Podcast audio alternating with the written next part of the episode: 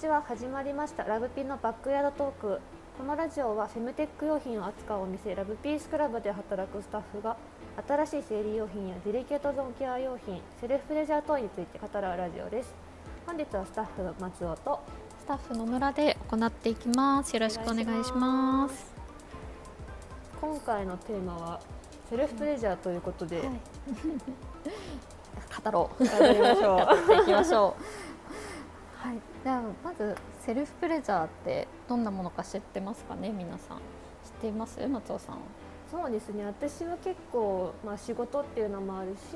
興味持って調べたりしたこともあったので馴染みある言葉ではあるんですけど結構お客様とかだとセルフプレジャーについて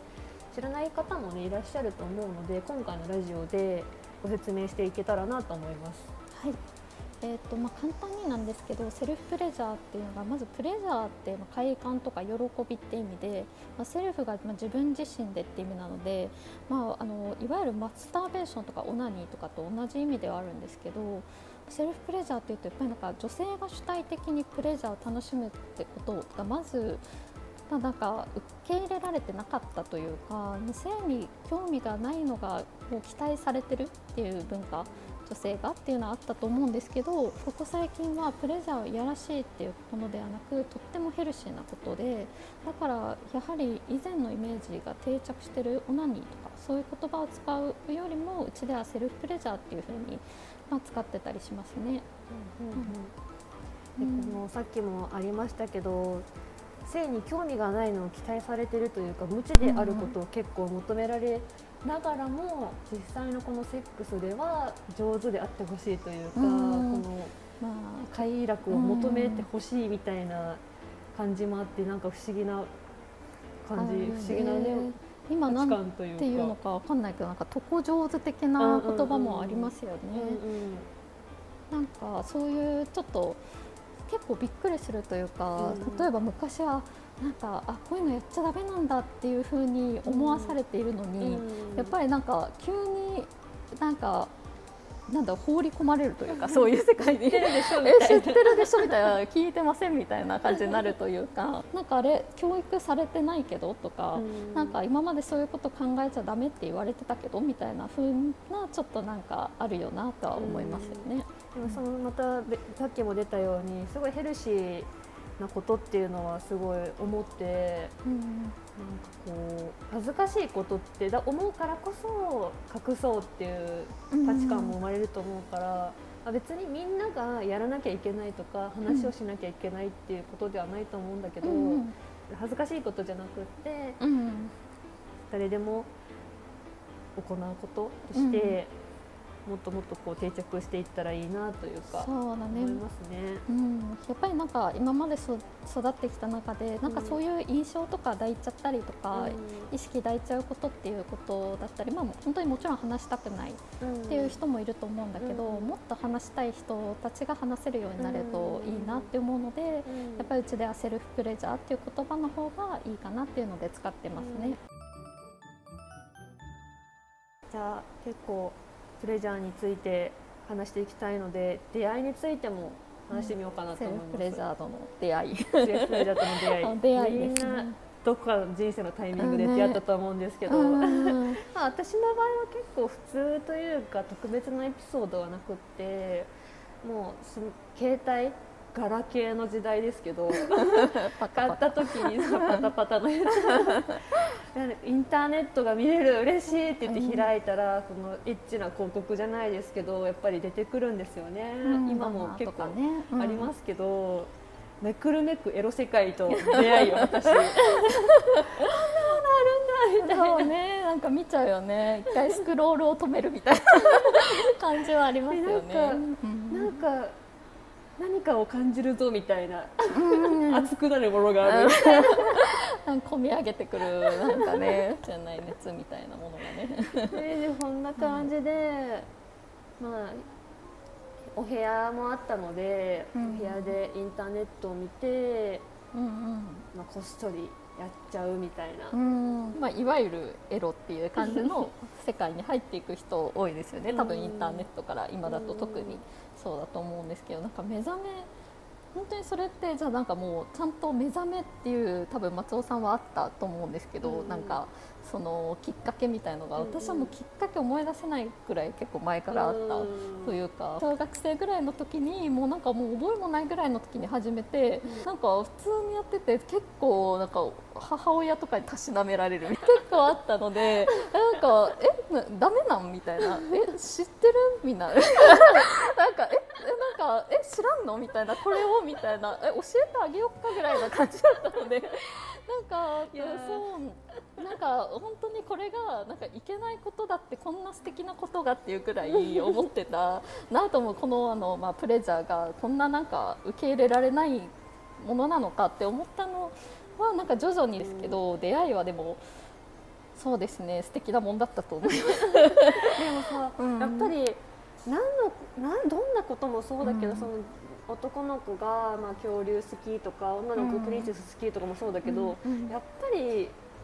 周りにいる大人によるこう価値観の埋め付けてっていうのも、切り捨ててしまうのも、うん、そうだ、ね、だけどやっぱあるよね。ねあると思います。やっぱなんかそういう感じでねなんかやっぱりなんかそのセルフプレジャーについてちょっとマイナスなイメージがついてるっていう方もいたりとか私は思ってたんですけど、うん、なんかやっぱり、ね、自分の体のことなので。なんか知るってことはすごい素敵なことだなって思っちゃいますね、自分の体を知ることにつながるなみたいな思っちゃいますね。やっぱり隠し隠さなきゃいけないっていう価値観も、なずっと続いてきたことでその人それをこう恥ずかしいって言ってしまったことがダメってことではなくて、うんこれからの時代の人はそういうふうなことを言われないような社会にしていけたらいいよね。そうですね。湧き上がってくるなんか喜びとかそういうものをなんか良くないよって言われる体験って結構苦しいものがあるんじゃないかなっていうふうには思うので、うんうん、そうなってほしいですね。うん。私の場合は恥ずかしいことだって言われたことはなかったんですよ、うんうん、まあ、親もバレ知ってたのかもしれないけど、うんうん、実際にこう目の当たりにしたっていうこととかもなくって、うん、だから親に言われたこととか周りの大人にそういうこと恥ずかしいことだよみたいなことを面と向かって言われたことはなくて逆に成功についても一切話したことはないみたいな家庭だったんだけど、どこでその恥ずかしいこととかという価値観を、自分の中に浸透させていったのかってなるとやっぱりこの無知であることがエロいみたいな。とかっていうものをフィクションとして、たくさん読んだり見たりしたっていう経験も原因要因の一つかなみたいな思うからやっぱりこう世間の価値観の植え込みというか、大きいんだなっていうのはすごい思いますね。確かにそう言われてもないのにそう思うのであれば、うん、そうだよね。周りの影響とかそういう社会っていうのがあるのかなとはね、うん、思いますね。セルフプレジャーっていうと、まあ、もちろんセルフプレジャー指とか、まあ、できるんですけど、うんうん、まあ、なんか問いを使ってするっていう方法もあって、うん、やっぱりなんか私も何個か持っているんですけど、うん、お気に入りの問いとかあるのでちょっと紹介させてほしいなとか思うんですけどで私のお気に入りの問いはみんなご存知ウーマナイザー。出ました。とファンファクトリーっていうドイツの老舗のトイブランドのストロニックプチっていうやつがすごい好きで、うん、ウーマナイザーはなんか知ってる方も多くてこれ目指してお店に来てくれるって方も多いんですけど、まあ、いわゆる吸引トイって言われるジャンルですね。うんでもストロニックプッチの方は何だろうって感じかもしれないんですけどそれはあのピストン運動をしてくれる問いなんですけどそうですねウーマナイザーは、まあ、クリトリスへの刺激っていうのだと、まあ、ウーマナイザーでプチはやっぱり挿入インサート系の問いなんですけど最近はあの挿入の刺激とクリトリスの刺激を同時に行うっていうブレンドオーガズムっていうのを気になる方も多いと思うので、うん、結構私はこの2つ組み合わせで使うのが、まあ、休日とかゆっくりした日の楽しみって感じで、うん、日常で使うってなるとバイブ系が多いなと思いますね。やっぱり手軽な感じはしますよね。うん、ねなんか、まあ強いやつだと服の上からでもいいかなみたいな、うんうん、なんかそのまま眠りにつく、うんうん、めちゃめちゃ本当になんか眠くなりませんか？普通に、ね、なんか結構眠る手段としてみたいなところもちょっとあって、うん、えめっちゃ目は眠いんだけどみたいな時とか。寝なきゃって焦るけど眠れない時とかもちょっと一回落ち着いてプレジャー楽しんで寝るっていうのもありですよね、うん。うん、そうですね。それを区切りにしてっていうのも、すごくいいかなって思いますよね。ね松尾さんも聞いてよければなんか好きなプレジャーアイテムとかあるんですか？うんうん、私の場合はさっきもちょっと話に上がったんですけど、セルフプレジャーってやっぱちょっと恥ずかしい。あんまやっちゃいけないみたいなことだと思った時期もあって、まあ、全然なんかそれでやらないっていう選択をしたかっていうと別にそうじゃないんですけど、うん、私のためのものではないのかもみたいな気持ちもあったりして、あんまりだったんですけどでも見てるラウピで働いて毎日見てるとやっぱ素敵だなというか、うんうん、やってみたい使ってみたいと思うものってたくさんあって、うんうん、その中でも私は実際のこのセックスの場合だとあんまり大きい太いとかだと緊張しちゃうなみたいな、うんうん、ちょっと痛みがあるんじゃないかなとか、不安があったので細くて小さいあの JJU っていうブランドの G スポットバレットっていうものを勝手に使ってみたんですけど、うん、本当にあの手とかでやってる人指とかでやってるっていう人いるってさっき野村さんの話にもあったんですけど、うんうん、シンプルに楽なんですよね。そう持つだけでいい。あね、重くないし基本的には。そうとにかく楽で。勝手に動いてくれ充電さえしてれば電池さえあれば勝手に動いてくれて、うん、いい感じに当ててさえいれば心地よさが、うんしかも手でするよりはるかにいいなっていうことも思う時もあるし。で私は挿入に対するちょっと恐怖があったりしたので細いものを使ってみたんですけど、使ってるうちに意外ともうちょっと太くてもいいかも、みたいな。それもなんか好み知っていく感じでいいですね。そうそうそうもあって。なので今後結構インスタート系のちょっとサイズがある系のバイブも使ってみたいなと思って、うん、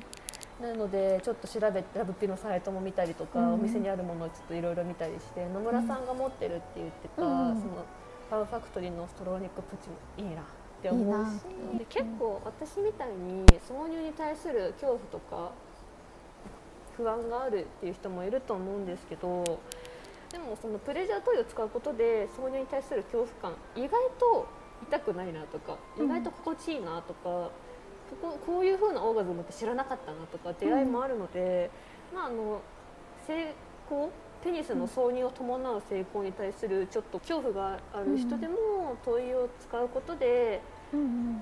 で問いを使う時って基本的に1人でリラックスしてる状態だと思うんですけど、うん、その状態の時ってよりこう挿入する時の力が抜けるっていうの、痛みも少ないのでその挿入自体に遠いとかで慣れちゃえば実際そのペニスを挿入する時とかの恐怖感とかも緩和されるんじゃないかなって思ったりして。うんうんそういうねツールとして使ってもいいよねっていうことだよね。うん、うん、を使うことで、うん、セックスの心地よさが減ってしまうんじゃないかっていうなんか不安もあるんだよねみたいな話も聞いたりするよね。うん、そうだね。友達とそういう話になったこともあるかなっていうふうに思う、だけどね。なんかまあいろんな考え方があると思うんだけど、うんうん、まあ、どっちもいいっていうのも あいう意見の人もいあると思うし。これはこれ、それはそれみたいなそれ違う、それぞれ違う楽しさというかある感じはするよね。うん。うん、なんかで私としては結構セルフプレジャー大好きって感じで、うんうん、なんかセルフプレジャーいいっては思うんだけどやっぱりそのこれも結構なんか2人で話すことあるけどやっぱりその、まあ、性行為っていうのがなんかコミュニケーションみたいなものも楽しむっていうのもあるんじゃないかなってね、うん。うん、松尾さんともよく話してるよね。うん、セルフプレジャーっていう点だと自分一人でどんな風にやっても OK だから、自分一人の心地よさを追求するみたいな、ちょっとある意味ストイックなスポーツじゃないですけど っていう考え方もあるよね。すごいわかります。なんかもうその休日の時のプレジャー楽しもうかな、時間あるわみたいな時の なんかこの始めようとしてる感じ、自分でなんかかっこよくない？みたいな時はローションセットしみたいな、ベッドサイド手を洗って。手を洗ってみたいな、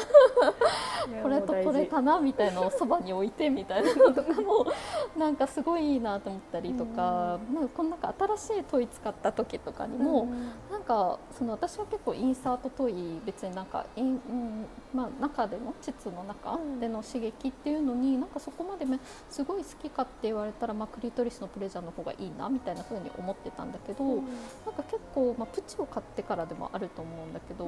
なんかあ意外と好きかも。あかる。ねね、さっきもお話出たけど、あ意外と好きかもとか、あでももうちょっとこのこういう形ってすごいメジャーだけどこの形どうだろうとか、なんかあのプチが結構なんかまっすぐなんですよね、だからなんかちょっと曲がったもの遠いとかどうなんだろうとか、もう探求心ですよね。自分の体への探求みたいな感じがすごい楽しいなって思ったりはしますね。それがなんかこう本当それぞれ違うよね、うん、野村さんと私で話している時間の楽しさと、うん、自分一人でその自分との対応を楽しむ時間というか、うん、本当それぞれの良さがあるっていうのはね、なんかみんなには伝わってほしいというか、みんながすごい楽しんでいけたりとかもっと生きやすくなったりこういう話ができるようになっていったらいいなって思います。ね、でまあ、このラジオを聞いてくださった方が、私使ってみたいなと思った時は、うん、ラブピースクラブラフォーレ原宿にお越しいただいて、うん、一緒にお選びしたいとも思いますので、うんうん、ぜひぜひご来店いただけたらと思います。はい、ぜひ待ってます。今回はセルフプレジャーについて結構語り合うのがメインのラジオになったんですけど、うん、店舗には本当たくさんの灯油ご用意してて、うん、で EC サイトをご覧になってくださってる方もいらっしゃると思うんですけど一部ちょっと店頭にはないっていう商品もあったりするのでこういうの見てみたいなっていうものがあれば事前に SNS ブログ、えー、SNS からご連絡いただいたりとかあとはお店にお電話とかいただいたらこの商品ありますよとかないので取り寄せますねとかっていうこともご対応できるので、うん、ぜひぜひ実際にお店にお越しいただいて実物のサンプル試していただけたらと思います。はい、やっぱり見比べてみたいとかね、うん、さっき言ったようにやっぱりインサートでも全然曲がってたりまっすぐだったりとか、うん、まあ、太さだったりとかいろいろあると思うので、まあ、そういうことも対応しているのでぜひ店舗に商品見に来てほしいなって思います。ちょっと今日は結構お話系がメインのラジオだったんですけど、はい。ね、ぜひまたこんな話してほしいなとかこのアイテムって実際どうなのとかっていう疑問とかあれば、メールとかいただけるとラジオの題材にさせていただきたいと思います。はい、ぜひぜひご連絡ください。それではこの辺で、以上スタッフの村と。スタッフ松尾でした。バイバイ。バイバ